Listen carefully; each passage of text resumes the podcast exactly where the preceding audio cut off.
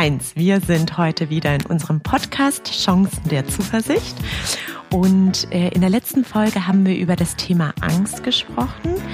Äh, was hat Angst, äh, was ist Angst eigentlich für ein Gefühl? Was macht es mit uns? Und daraus haben wir überlegt, ja, Angst ist ja ein ganz altes Gefühl, ein, ja, wie würdest du es nennen, ein Urgefühl?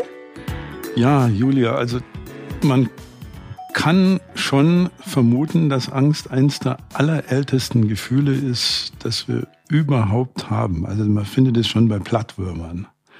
Weil der Plattwurm ja sich die Frage stellen muss, wenn der Mammutfuß über ihm schwebt, bleibe ich jetzt hier einfach in der Pfütze liegen oder gucke ich, dass ich wegschwimme? Also das sind schon die ersten Grundlagen dessen, was wir heute als Emotionen erleben. Ja, Wahnsinn. Und dieser Gedanke, diese Uremotion, mhm. was macht das eigentlich heute in, unseren, in unserer Welt mit uns? Wie passt das zusammen? Und das wollen wir heute zum Thema machen. Die uralten Gefühle in der heutigen digitalen Welt. Ja, das ist natürlich ein super spannendes Thema.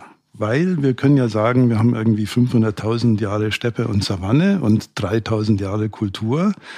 Und es ist ja sehr unwahrscheinlich, dass sich in diesem Wimpernschlag der Geschichte unsere Gehirnstrukturen geändert haben sollten. Also es ist eine völlig irrationale Annahme zu sagen, wir funktionieren komplett anders als die äh, Höhlenbewohner der Steinzeit. Nein, das tun wir nicht. Wir haben genau die gleichen Emotionen, sitzen aber in einem hochmotorisierten SUV und haben nicht die Keule in der Hand und sind dem Mammut hinterher.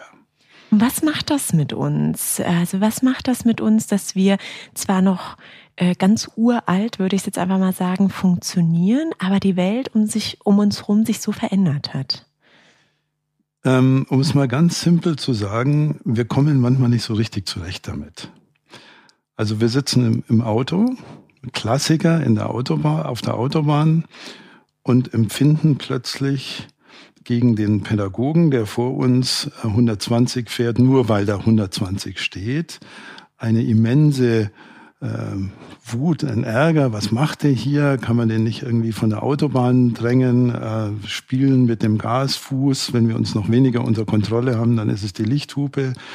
Und das sind ur, ur, ur, uralte Gefühlscocktails, die uns auf der Autobahn aber herzlich wenig helfen. So. Mhm. Und die Frage, Julia, ich möchte dir noch was äh, zurückmelden, was mich sehr beschäftigt hat bei dem, was du sagst.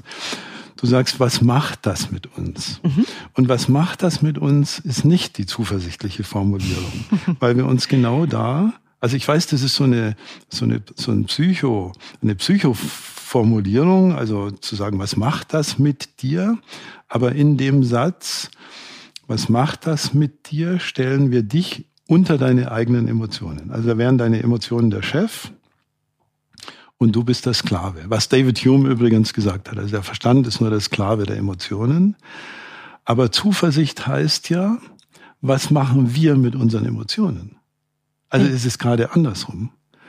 Und diese Reflexionsmöglichkeiten sind auch im Steinzeitmenschen schon angelegt. Aber wir machen ja diesen Podcast, um Zuversicht auf der Ecke zu erzeugen. Also muss ich tatsächlich ins Lenkrad beißen, wenn vor mir einer nicht so fährt, wie ich das gerade will. Und da haben wir Chancen der Änderung. Also die gleichen Emotionen, aber ein anderer Umgang damit. Ja, du hast vollkommen recht. In unserer äh, letzten Folge über Angst haben wir genau darüber gesprochen, dass wir äh, nicht einfach genetisch äh, festgelegt sind, äh, sondern dass wir durchaus selbst entscheiden können, wie wir mit unseren Emotionen umgehen. Und das war total spannend, was du jetzt gerade erzählt hast. Und können wir da noch mal ein bisschen tiefer einsteigen? Mhm. Das heißt, mhm. äh, wenn ich jetzt zum Beispiel über meine Welt nachdenke heute, dann ist diese Welt äh, mit vielen Reizen verbunden. Äh, mhm.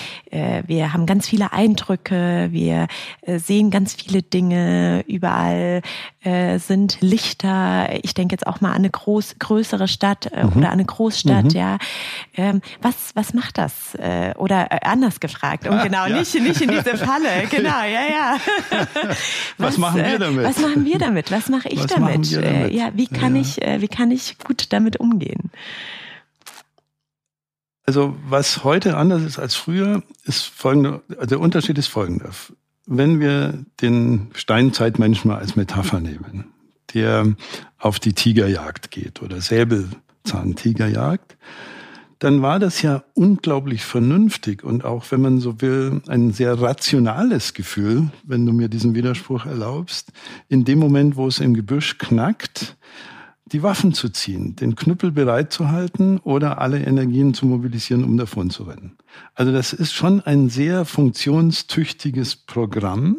Und ohne dieses Programm wären du und ich jetzt nicht hier auf dieser Welt und könnten diesen Podcast machen. Weil ich möchte da noch mal ein bisschen ausholen, weil das mhm, ist für das Verständnis gerne, ja. unserer Emotionen extrem wichtig, glaube ich. Ähm, Zuversicht klingt ja nach einem sehr positiven Gefühl und Angst, wie wir das beim letzten Mal hatten, klingt ja nach etwas, was ich nicht so gerne haben möchte. So. Ähm, warum ist es aber dann so, dass wir auch heute noch, äh, obwohl wir ja so vernünftig sind, mit vielen Ängsten durch die Gegend laufen? Der Grund ist der, denk nochmal an den Steinzeitmenschen. Und der hat jetzt ein positives Gefühl. Er hat Appetit auf Blaubeeren. Mhm. So, wow. Und er ist auch sehr zuversichtlich, dass er diese Blaubeeren in, was weiß ich, 800 Meter Entfernung findet. Also hat er jetzt eine Gefühlswallung, die so zwischen Appetit und Lust und Zuversicht ihn aus der Höhle führt. Und dann macht er sich auf den Weg zu seinem Blaubeerstrauch. Ja, wahrscheinlich, okay. wenn er nicht die Zuversicht hätte, würde er wahrscheinlich gar nicht erst loslaufen. Würde ne? er gar nicht genau, loslaufen. Ja. Also das mhm. äh, gehört ja sehr stark auch in den Bereich der Motivation. Motivationen sind ja auch sehr emotional getönt. Und jetzt läuft er da los. Und kurz bevor er ankommt, knackt es links im Gebüsch.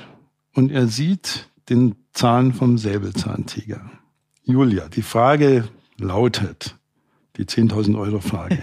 Welche Emotion muss stärker sein, damit dieser Steinzeitmensch überlebt? Die Lust auf die Brombeeren oder Blaubeeren oder die Angst vor dem Säbelzahntiger? Ja, die Angst vor dem Säbelzahntiger und wegrennen, würde ich sagen. Weg, wegrennen oder kämpfen. Ja.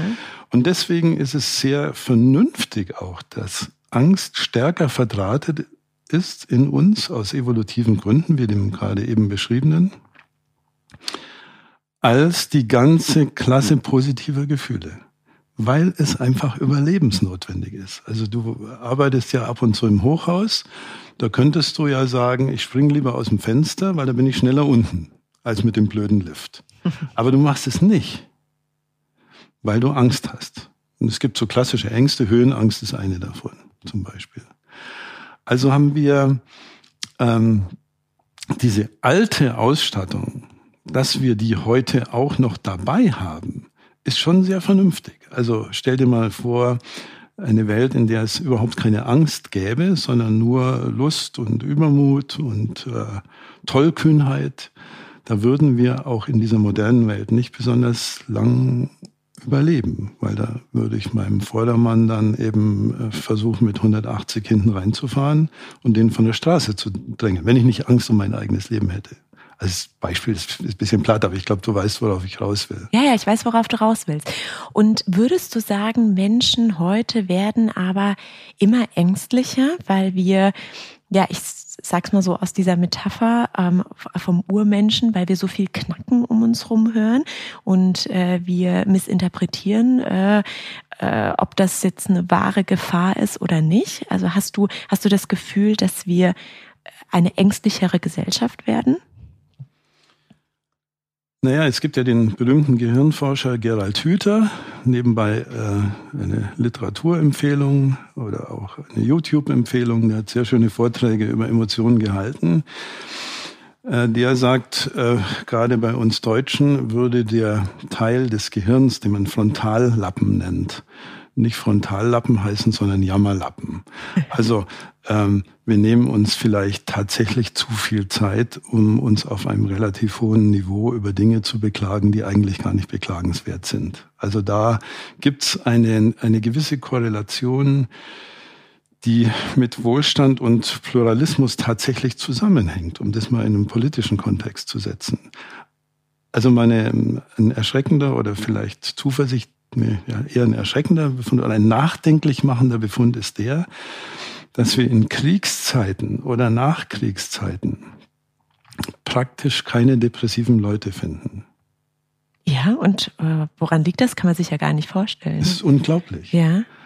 Also ich bin ja älter als du, meine Eltern sind ja noch aus der Kriegsgeneration, die schreckliche Dinge miterleben mussten, aber in dem Moment, wo du um dein eigenes Überleben kämpfen musst, wo jeden Tag die Frage ist, äh, ist es warm genug, kriege ich was zu essen, kann ich meine Kinder versorgen, kann ich mich versorgen, äh, ist kein Platz für Depressionen offensichtlich. Also weil diese Schaffenskraft, die in uns drinsteckt, sich in Krisenzeiten besonders gut zeigt. Und je mehr wir uns in die Sicherheit begeben, bisschen zynisch ausgedrückt, umso mehr haben wir auch Zeit, uns negative Gedanken über alles Mögliche zu machen. Aber ich möchte es nicht in die falsche Ecke schieben, dass wir sagen, ja, dann lass es uns alles, äh, lass uns mal gucken, dass es uns wieder schlechter geht, damit es uns besser geht. Das ist jetzt nicht meine Message. Aber es gibt schon Zusammenhänge zwischen dem, ähm, also was du fragst, zwischen dem Gesättigtsein im Wohlstand und Depressionen zum Beispiel. Und was können wir tun, deiner Meinung nach? Jetzt leben wir ja, ja in, in einem gesättigten Wohlstandsgefühl, so wie du es mhm. beschreibst in Deutschland. Uns geht's im Prinzip sehr gut. Wir haben alle genug zu essen. Wir mhm. haben ähm, äh, ein Dach über dem Kopf. Was können wir tun, damit äh, wir nicht äh, in diese Ängste abschweifen, damit wir nicht immer ängstlicher werden, mhm. äh, wie du gerade beschrieben hast. Hat das äh, auch mit dem Fokus was zu tun? Ja, das hat mit dem Fokus was zu tun und mit, genau mit dem zu tun, Julia, was wir hier machen. Also wir wollen ja mit unseren Hörern mal sehr intensiv nachdenken über Zusammenhänge zwischen Verhalten, Selbststeuerung, Emotion, Motivation. Und das ist der Segen, ich hatte das im letzten Podcast schon mal angedeutet, dass wir Menschen in der Lage sind, über Dinge nachzudenken. Es ist auf der anderen Seite auch ein Fluch, aber wir können drüber nachdenken. Lass mich das mal an einem Beispiel festmachen. Nehmen wir nochmal unseren Steinzeitmenschen mit seinem Säbelzahntiger. Er fühlt sich bedroht, er hat genau die richtigen Emotionen, also er darf da gar kein angenehmes Gefühl kriegen, er dürfte das gar nicht kriegen, sondern er muss ein unangenehmes Gefühl kriegen, weil das eine, wie auf deinem äh, Armaturenbrett im Auto, das ist eine rote Lampe und da muss ich darauf reagieren. So. Und diese Emotionen nehmen wir jetzt mit in unsere moderne Zeit und finden uns in einem Unternehmen wieder und haben da einen Chef. Und jetzt kann es passieren, dass wir unseren Chef mit diesem Säbelzahntiger verwechseln. So. Es sind die gleichen Emotionen, aber sie sind relativ unsinnig, weil dieser Chef uns nicht das Bein abbeißen wird und uns in den Exitus äh, treiben wird, dadurch, dass er uns verspeist. Das heißt, unsere Grundemotion oder unsere Uremotion ist weglaufen oder angreifen, genau. kämpfen. Genau. und das, äh, da müssen wir ja ein bisschen zurückhalten, wenn das unser Chef ist. Ne? Da müssen wir uns ein bisschen zu, zurückhalten. Also ähm, ihn direkt zu attackieren wäre vielleicht genauso kontraproduktiv wie äh, Türe knallend rauslaufen oder äh, beleidigt sein oder sonst was. Aber allein der Gedanke, aha, ich habe jetzt eine Emotion, die mir nahelegt, meinen Chef mit einem Säbelzahntiger zu verwechseln. Allein wenn man den Gedanken schon mal hat, dann ist man relativ schnell ein bisschen entspannter. Oder das mhm. Autobahnbeispiel. wenn ich mir klar mache, aha, das sind jetzt die Emotionen des Steinzeitmenschen, der glaubt, er sei auf der Mammutjagd. Und dann gucke ich mich so um und denke mir, es ist aber kein Mammut weit und breit. Ist ja interessant, dass ich als Mensch des 21. Jahrhunderts so empfinden kann wie der Steinzeitmensch. Also dann wird's auch ein bisschen, wird's ja. auch bisschen lustiger. Ja. Also ein, ein, Kollege von mir, der Herr Hirschhausen, der ja sehr bekannt ist, ähm, weil er sehr intelligente äh, Wissenschaft, äh, sehr intelligent und humorvoll Wissenschaft vermittelt, der gibt den äh, seinen Teilnehmern immer so Clownsnasen aus, aus Schaumgummi, die du dir auf die Nase stecken kannst. Und er sagt, wenn du mal auf der Autobahn bist und gerade wieder deine Wut empfindest oder siehst, dass dein Nachbar wütend im Stau steht, dann setz mal diese Gumminase auf, diese Schaumgumminase auf und gucke zu dem rüber. Und dann kann der nicht mehr so wütend sein, wie er vorher ist. Also wir haben schon Chancen. Und der erste Schritt ist immer die Reflexion. Mhm. Die Reflexion ist ja ja sehr machtvoll, würde ich sagen. Ähm, wir hatten ähm, ja gar nicht in dem Podcast, aber mal so über das Thema Dankbarkeit äh, mhm. gesprochen. Mhm. Und mhm. das wäre vielleicht auch noch mal so ein Thema, was wir in einem der Podcasts vertiefen könnten. Aber äh, hier finde ich das jetzt auch ganz richtig an dieser Stelle, denn können wir auch mit Reflexion und Dankbarkeit ganz viel bei diesem, bei diesem Thema machen? Selbstverständlich. Also ein sehr, sehr gutes Thema. Im ersten Podcast hatten wir ja uns äh, darüber verständigt, dass es wenig Sinn macht, Emotionen wegzuleugnen oder wegzudrücken. Sondern wir gehen jetzt mal auf die Spur auf der anderen Seite. Also welche Emotionen können wir verstärken und es gibt in jedem Leben, in jedem Alltag, in jeden 16 Wachstunden, die wir vielleicht so haben, 5, 10, 50, hunderte von Situationen, wo wir genau genommen dankbar sein könnten, Schrägstrich sollten.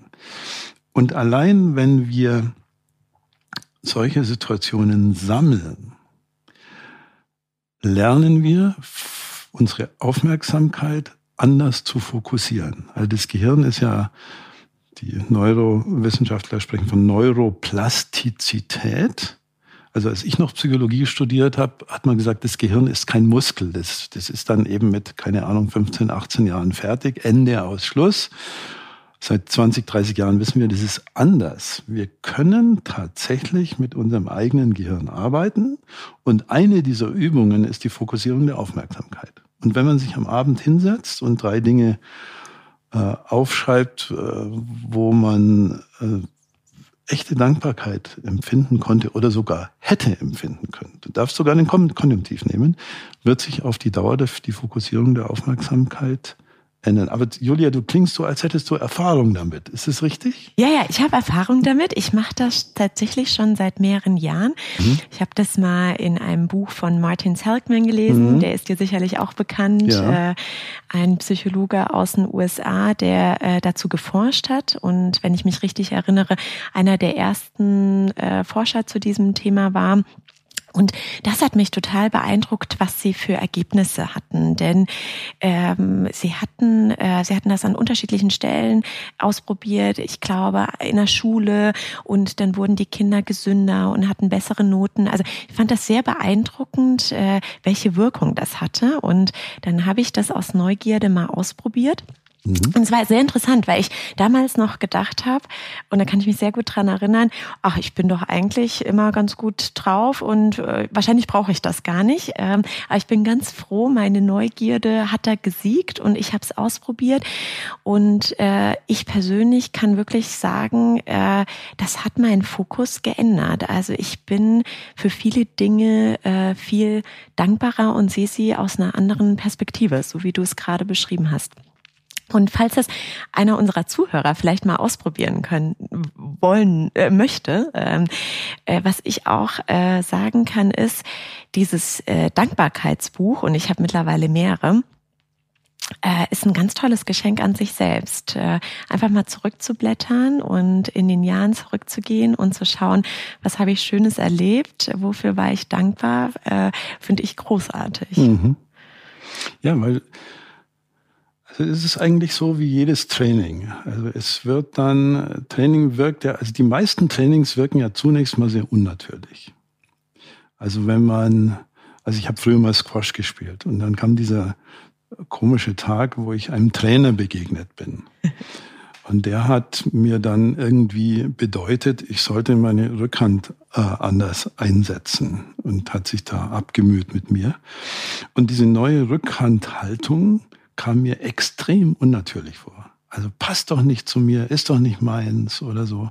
Aber die Sportpsychologen wissen das schon sehr gut, dass wir über diese Unnatürlichkeitsempfindung, die gehört immer, gehört immer mit dazu, wenn wir an, am neuen Verhalten arbeiten.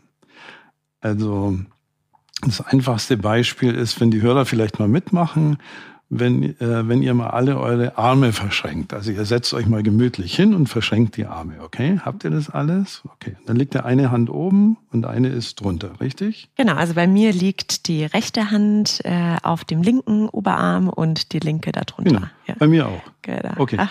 Julia, und jetzt machen wir das Experiment. Die Hörer bitte mitmachen. Also nicht gerade beim Autofahren bitte. Ähm, wir machen das mal andersrum. Also wir verschränken mal die Arme andersrum. Jetzt müsste die andere oben liegen, Aha. die andere unten sein. Julia, wie fühlt sich das an? Unbequem. Unbequem. Und unnatürlich, ja. So als würde das jeder sehen. Ja, dass du jetzt ja, total ja. verkehrt. Ich kann mich jetzt auch nicht mehr entspannen. Also so in der anderen Position genau. fand ich das sehr entspannt. Genau. Und jetzt in der neuen hängt der eine Arm irgendwie unentspannt äh, hm. runter. Ja, ja. Und das ist eine Metapher für jede Form der Verhaltensänderung. Also wenn du dein mhm. Dankbarkeitstagebuch anfängst, dann müsste es am Anfang so einen Gedanken gegeben haben wie, also was soll der Quatsch eigentlich? Was mache ich hier? Also irgend sowas oder bringt es wirklich was? Oder, ja, oder man sitzt davor und äh, es fällt einem nichts ein. ja, aber es fällt einem nichts ein. Ja, genau. Und ähm, es gab mal einen Psychologen, der hat die 40-Tage-Regel aufgestellt. Also der würde jetzt sagen, wenn du es 40 Tage lang schaffst, auch mal die Arme andersrum zu äh, verschränken, dann kommt es dir irgendwann sehr natürlich vor. Und das ist die Chance. Also wenn wir mit Dankbarkeitsfokussierungen arbeiten, dann laufen wir dann nach 10, 12 Tagen in der Früh schon rum und sagen, oh Mann, also der Kaffee, den ich mir gerade aus der Maschine gezogen habe, das ist ja ein Hammer. Und ich kann mir das leisten, von meinem Schreibtisch wegzugehen und mir da einen Kaffee zu holen. Also Mann. So. Und dann fokussierst du den Tag über schon auf solche Situationen und es ändert tatsächlich dann die Sicht auf die Welt. So mh, hm, simpel das vielleicht klingen mag. Und der, der Cheftrainer von, von Google, ähm, hat das komplette Google-Training übrigens veröffentlicht. Search Inside Yourself heißt mhm. es. Mhm. Äh, er hat einen ähm, asiatischen Namen, der fällt mir gerade nicht ein, aber man kann das leicht, leicht googeln. Bei dem ist gerade auch im Management und für Mitarbeiter von Unternehmen diese Dankbarkeitsübung ein zentraler Punkt geworden, weil das, was du sagst, lässt sich empirisch gut nachweisen, dass es zu einem höheren Grad an Entspannung und Zuversicht im Leben führt. Das heißt, was du sagst, ist, es ähm, lohnt sich, diese Aufgabe nicht nur für sich selbst zu machen, sondern es überträgt sich auch auf die Arbeit. Also wenn es einem so privat äh, gut geht oder besser geht, äh, dann wird das auch einen Effekt, einen positiven Effekt äh, auf, in der Arbeitswelt haben. Mhm. Ja, also wir versprechen hier ja keine Wunder. Also es wird haben, weiß mhm. ich nicht, aber mhm. es kann haben. Es kann und die haben. Chance ja. steigt. Ja. Also deswegen äh, heißt ja unser Podcast die Chancen der Zuversicht ja. und nicht das Versprechen der Zuversicht. Ja, da hast du vollkommen recht. Und sagen wir mal, jemand ist mit seinem Job unzufrieden. Mhm. Könnte man die, äh, könnte man diese Übung auch so drehen, dass man sich jeden Tag drei äh, Dinge aufschreibt, äh, für die man in seinem Job dankbar war? Das wäre ja auch etwas, äh, bei dem man die Perspektive ändert. Das ist eine super gute Frage. Also wir denken uns ja die Dinge nicht künstlich positiv. Ja. Das wird nicht funktionieren. Also ähm, die Übung selbst funktioniert aber trotzdem, weil es auch in dem schlimmsten Job noch Momente gibt, die einen dankbar sein lassen. Also ich habe mal am Anfang in der Gießerei gearbeitet mit, mit den Gießern. Also es ist laut, es ist heiß, es stinkt Und viele behelfen sich dann auch mit Alkohol und das ist für mich auch sehr nachvollziehbar. Und ich habe mit diesen Gießern dann gearbeitet, weil die sehr unter ihrer Arbeitslast gelitten haben und allein die Tatsache, dass sich mal jemand mit denen unterhält. Da kamen diesen erwachsenen Schränken von Männern Tränen in die Augen, weil sie gemerkt haben, also der, der jetzt da gerade den Guss ansticht, der würde lieber mal auf der anderen Seite arbeiten und umgekehrt. Also auch mhm. im schlechtesten Job gibt es positive Momente. Mhm. Was ich hier aber nicht sagen möchte, ist, dass wir uns trainieren sollten, auf Dauer mit belastenden Situationen so umzugehen, dass wir sie, dass wir sie in irgendeiner Weise runterschlucken. Also zum, zur Selbstwirksamkeit gehört immer auch die Frage, kann ich was ändern? Ja, das äh, muss ich nochmal wiederholen. Zur Selbstwirksamkeit gehört immer die Frage, kann ich hier auch was ändern? Richtig. Das ist doch eigentlich ein toller Gedanke, um diesen Podcast oder diese Folge abzuschließen mhm. und mal darüber nachzudenken. Und ähm, es hat mir sehr viel Spaß gemacht, heute wieder über Chancen der Zuversicht mit dir zu mhm. sprechen, Heinz. Ähm, auch über die Kombination der uralten Gefühle in der heutigen Welt mhm. und ich bin gespannt, wie viele Zuhörer, wenn sie das nächste Mal ihren Chef oder ihre Chefin sehen, ja. an, den, an den Tiger denken und vielleicht äh, ein, äh, ins Grübeln geraten und äh, die ganze Situation vielleicht doch nicht, äh, nicht ganz so dramatisch nehmen.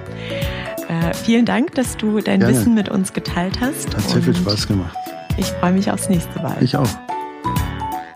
Schön, dass du dir unseren Podcast Chancen der Zuversicht angehört hast. Wenn dir unser Podcast gefallen hat, ist das das größte Kompliment für uns, wenn du uns weiterempfiehlst. Selbstverständlich würden wir uns auch freuen, Feedback, Anregungen, Themenvorschläge oder deine Geschichte von dir zu hören. Schreib uns dazu einfach eine E-Mail an zuversicht@starwatch.com.